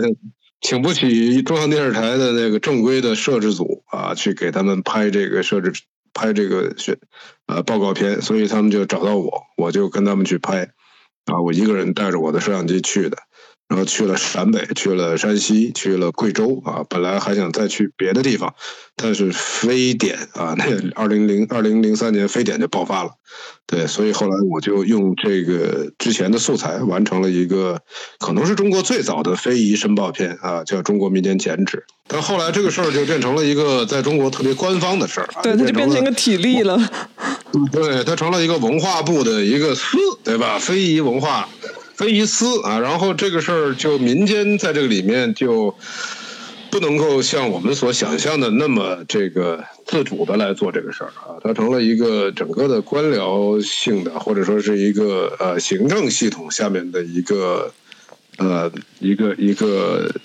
一个项目啊，或者是一个行政的事务业务。嗯。那在这种情况下呢，当然就会出现很多问题。比方说刚才许璐说的哈，就是造船这个事儿没有被称为非遗啊，结果它里面有些有些七零八碎的啊，其中的一些环节被认为是非遗。那其实这个还算好。你像我们做的调查，像北方的这个萨满，对吧？这个跳大神儿。那现在我知道的就是，比方蒙古族的萨满的服装、萨满的音乐、萨满舞蹈啊、萨满古。都是非遗，但是萨满不是非遗，啊，因为他就 萨满这个事儿就涉及到了封建迷信，涉及到了什么？对，跟我们的唯物主义啊有有这个有巨大的反差，所以就变成了一个那那这个这个怎么去保护呢？对吧？你不能只去保护他的服装啊，不能就是把他的音乐抽离出来，把他的舞蹈舞台化，对吧？然后但是。它真正核心的这个文化的信仰这一块反而是受到排斥的啊，是一个不能宣传的东西啊，所以它就变得特别的矛盾啊，变得特别的矛盾。我们一方面要利用，对吧？一方面要要要运用它内在的文化合法性，因为它毕竟还是一个以联合国的这种教科文系统所界定出来的一整套的有学术依据的啊，有这个范式。还有保护措施的这样的一个这个文化的保护系统，或者文化的这样的一个存续系统。那另一方面呢，这个由于我们国家的这个行政的这个过多的参与，或者是他的这种权力的这个运作哈，就使得非遗这个事儿在中国本身又充满了各种的可以去质疑的，对吧？或者说它本身的这些呃不是那么正常的一些状态。对于我们来说，呃，人类学家其实也在重视这种文化的传统的保护啊，所以我最近写过一篇文章，叫做《抢救人类学与影像民族志的发端》，就是说人类学在十九世纪末最开始的时候，它主要做的事情就是为博物馆收集各种文物啊，收集各种这个少数民族的或者说这个呃边缘部落的他们的一些文化的传统啊，他们的一些东西。所以，先天人类学就和这个文化遗产的存续是有密切的、直接的关系，啊，那它其实延续到现在也是抢救人类学，也是非物质文化遗产保护的一个很重要的学科的一个价值观吧，啊，你说这个理论现在其实已经谈不上了，啊，就是当然它也涉及到，比如进化论啊，就是认为很多老的东西必然会消亡啊，就这些我们叫社会进化论的这样的一些传统的。学术观念啊，但是从当代来讲，其实我们在特别是用人类学纪录片或者说用影视人类学的角度去面对这些非遗的时候啊，其实我大概提出过三种方式来来处理这些问题。一个叫做抢救式的这个非遗影像制啊，就是说，确实在很多地方这些玩意儿就是要完蛋，对吧？有些村子都连根被拔掉了，你怎么可能指望这个？还依附在这个村落当中的这些文化传统会被延续下来啊？那这种情况下，就是说我们如何运用我们的影音媒介来尽大极大可能的，但是来来来存续啊，来保留、来记录，就是他们还苟延残喘的这些文化传统，对吧？这是一种。那第二种叫活态的非物质文化遗产的影像制，就是说在一个地方，它的文化还比较。这个相对来讲还保护的比较完整啊，或者说它的整个的这个呃社会成员都还在遵循着一定的传统文化的系统，在在生活的时候啊，就像比如大理对吧？大理很多的村落其实它还是有它的内在的这个传统文化的延续性的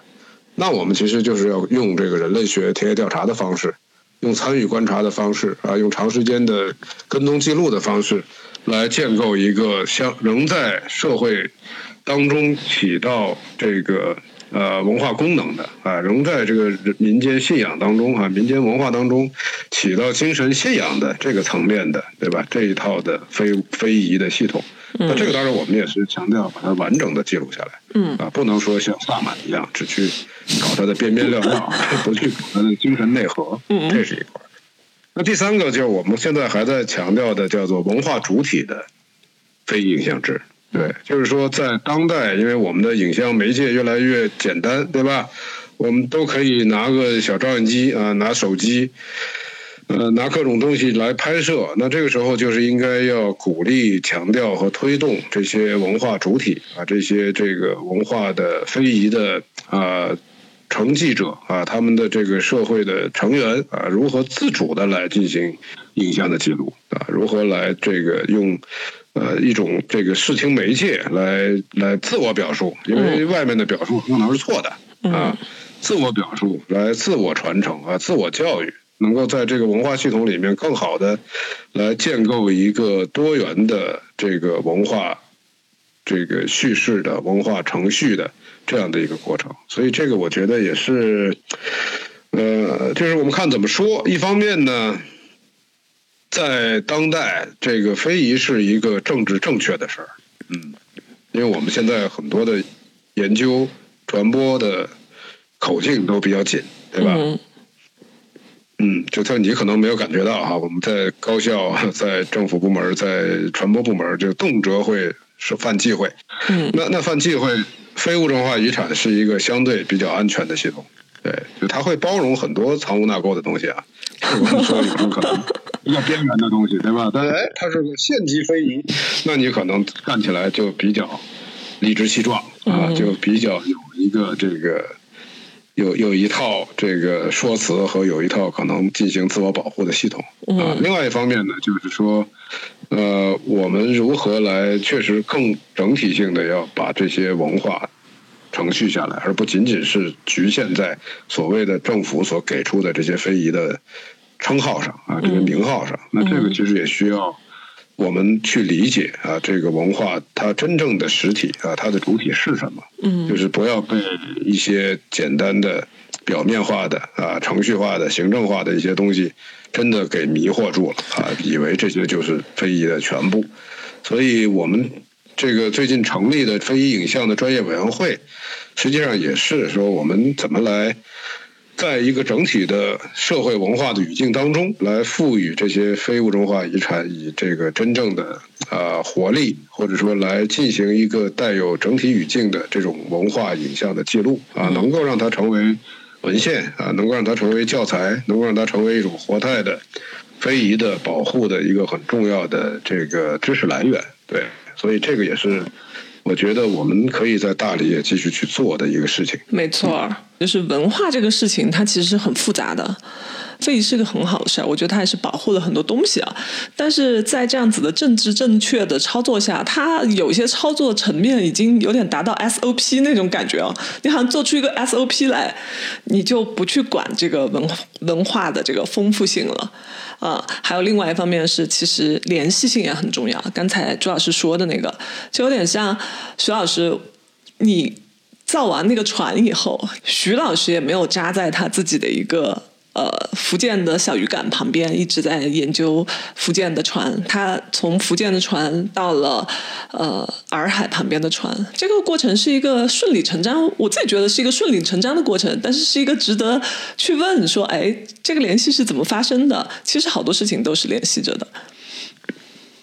嗯，因为人类社会的发展，人类的智慧呢，在不同的历史阶段，在不同的区域，它有时候它会形成发展，形成出很多共通的地方，所以它很有趣。嗯，哎，你可能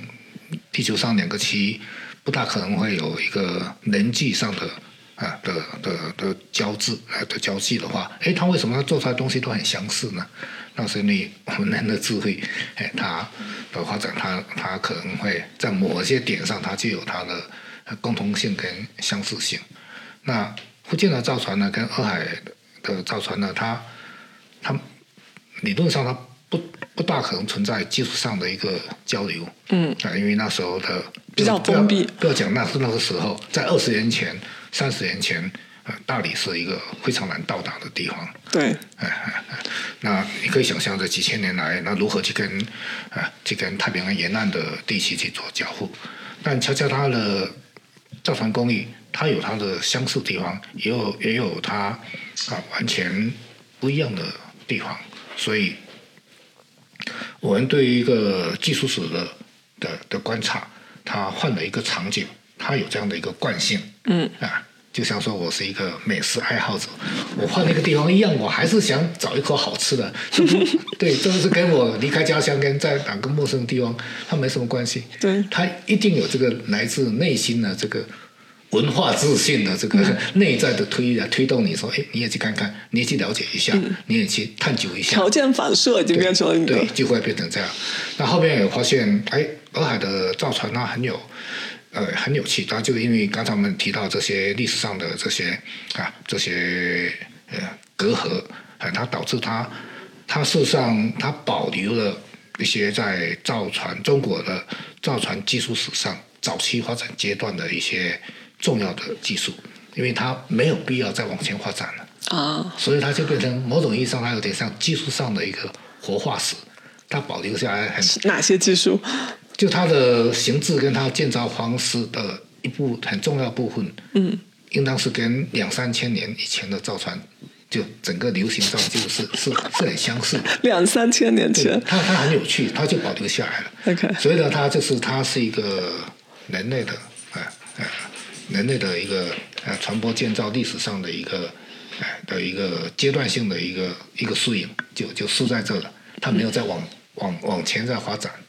它非常非常有趣。那这也是李约瑟博士曾经来过大理，嗯嗯，但是他那来的时候，他没有留下文献，没有留下记录说他曾经呃关注过洱海帆船的形制跟建造技术。啊他，李约瑟关注的是洱海帆船啊，没有，他没有没有留下他、哦他有关注的记录，但他确实是来到洱海边过。嗯哼，但是呢，他从另外一位在洱海边啊、在在大理做人类学调查的啊的更早一辈的啊的英国人啊惠子志嗯嗯嗯，哎的一篇论文上，他萃取的惠子惠子志论文上的观察。那惠子志那篇论文是讲洱海帆船的一个很初步的观察，是发发表在啊当年的一个西方一个蛮蛮著名的一个民间的学术刊物。嗯，所以事实上，我们的学术界是很少知道惠子志曾经关注过洱海帆船，关注过呃，然后发表过跟洱海帆船哎相关的，那算呃水平很高的文章。他只是说那个不是一个呃那个那个平台学术平台不是属于大学的，不是属于学术机构的，它是个兴趣爱好那种。呃，也不止，现在它是很专业的，但是它不是一个机构，哎、不是一个机构式的一个学术平台，所以呢，一直没有被中国人所，被被我们这这边的行政所关注。那我恰好去去挖掘到这篇论文，嗯，啊、那后来发现说，哎，李约瑟是这太有意思了。萃取的惠子志的发现，惠子志觉得洱海帆船很奇怪，它跟中国其他帆船不一样，嗯，哎，那他他说可能是来自印度的缅甸那边的技术，但他那时候他的推测嘛，嗯，那后边我通过呃从造船工具、从造船材料啊、的调查，那会改变了啊惠子志的这个一个一个推论，哎，我觉得他是主要是因为他没有需求，没有生产上的需求，所以他就没有发展。那这样的技术呢？呃，跟这样的形制呢，在我们过去的造船更传统造船的技术上，它曾经有过，哎，也是代表一个很成熟技术的，所以我就推断说，它是一个保留住，哎，大概一两千年以前造船技术的一个一个活的一个活化石，一个样本。对它，它很有趣，就是它故事就这样，所以好想看那篇文章。啊，对对对，它这个就刚好是现存的啊，就当代啊，当代一百年里面的当代的的学者的观察里面，唯一的一个跟当今的造船技术呃完全不一样的这样一个很独特的案例。嗯，所以它很有趣。那回过头来，我们讲讲传统文化保护，讲非遗。我在十几年前就跟大理州的文管部门说：“我说单凭这个项目，你完全好好去做，你完全是可以做到国家级会议跟去做联合国教科文组织的，呃的非洲文化遗产项目。嗯，在联合国会议肯定能上。嗯，对，因为旅游社已经给你盖个大章在这了。嗯，啊，会只是已经有很很很深很深入研究，而且这是在在一百年前，哎，将近一个世纪以前都已经。”做的定都已经给你指明方向了，嗯你去做就是啊。啊，但很遗憾，他们十几年过去了，他们我我确实也发现，就是一百年前的外国人们在在云南大理过的日子非常有意思，他们的那个观观察的维度，大理上有很多宝，那当然你这个宝什么时候能够去挖掘出来，能够去哎，能够去放到它应有的位置呢？那就要看。我一直常用一句老话说，那就看大理本身的造化。对，我看看这个缘分有没有到。对对，是一个玄学。对，是个玄学。那当然，学术上的准备我们已经有了。哎哎，就是这这些严谨的材料史料，哎，这都已经有了，田野调查都有了。那做不做或什么时候去做，什么时候能成，那就看造化吧。嗯。对。赵老师要不要聊聊全球在地化？我我最近在做一些项目，就是关于影像的，就是这个在一九四九年以前啊，这个在中国各个地方的海外旅行者，或者是传教士啊，或者是其他的知识分子啊，他们所在这个中国各个地方拍摄的早期的电影。以及照片，当然现在照片其实研究的人比较多哈。电影呢，因为资料比较稀缺，呃，做的人不是很多，我可能是其中一个。那在这里面，其实我也收集到了不少的材料，比方说约瑟夫·洛克在二十年代后期在丽江拍摄的东巴的仪式。嗯。啊，那这个实际上有还材料还挺多，他拍了有好几十分钟吧。对，将近一个小时的资料啊，也拍过，也也做了关于福建这边啊，就是呃许璐老师老家啊，福建这边的这个美国传教士，在呃二这个四十年代，上个世纪的呃不是四十年代了，上个世纪初一直到四十年代中间啊，有一个有一个叫柯志仁的美国传教士啊，他在这个福建呃一边打老虎啊。就是一边作为一个猎虎的武松一样的人物存在，啊，因为当地福建虎灾特别的严重啊，就是到处村子里可能都会有老虎来袭击村民，他就靠用这个打老虎啊来作为吸引当地人的方式，来劝劝人来加入基督教，啊，那另外一方面，他后来在三十年代后期又开始拍电影。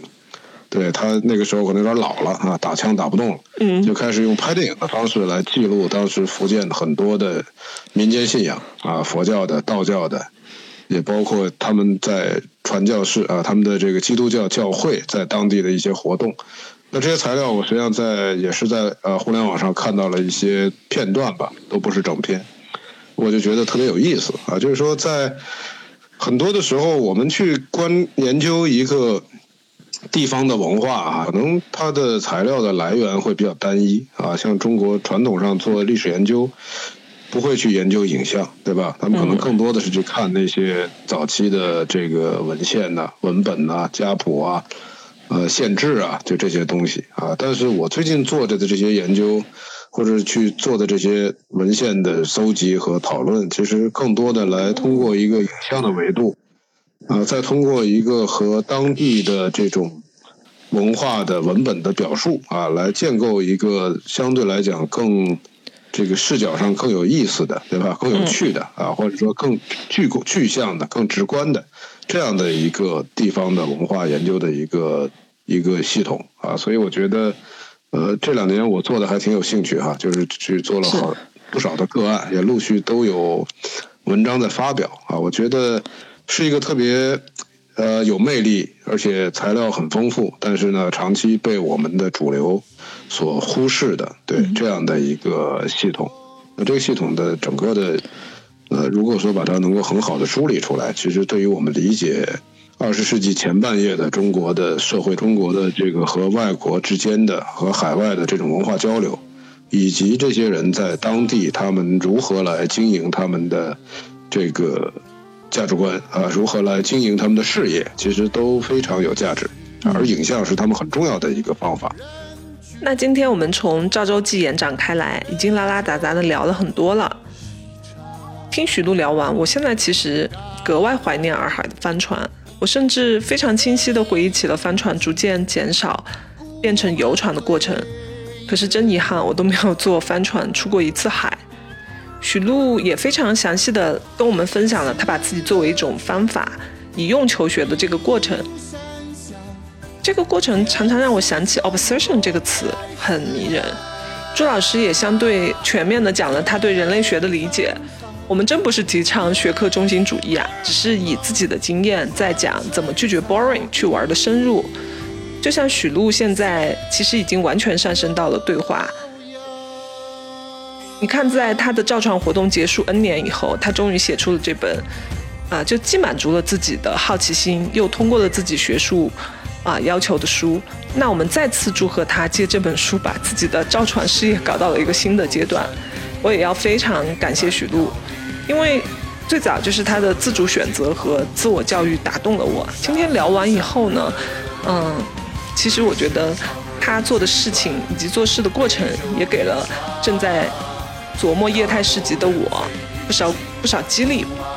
真的是很真实的激励。我想做好玩的事情就是这么一个过程吧。那么再次感谢两位老师，也欢迎大家在小宇宙、喜马拉雅、苹果订阅五行缺水播客。和同名公众号，跟我们分享你的听后感，谢谢。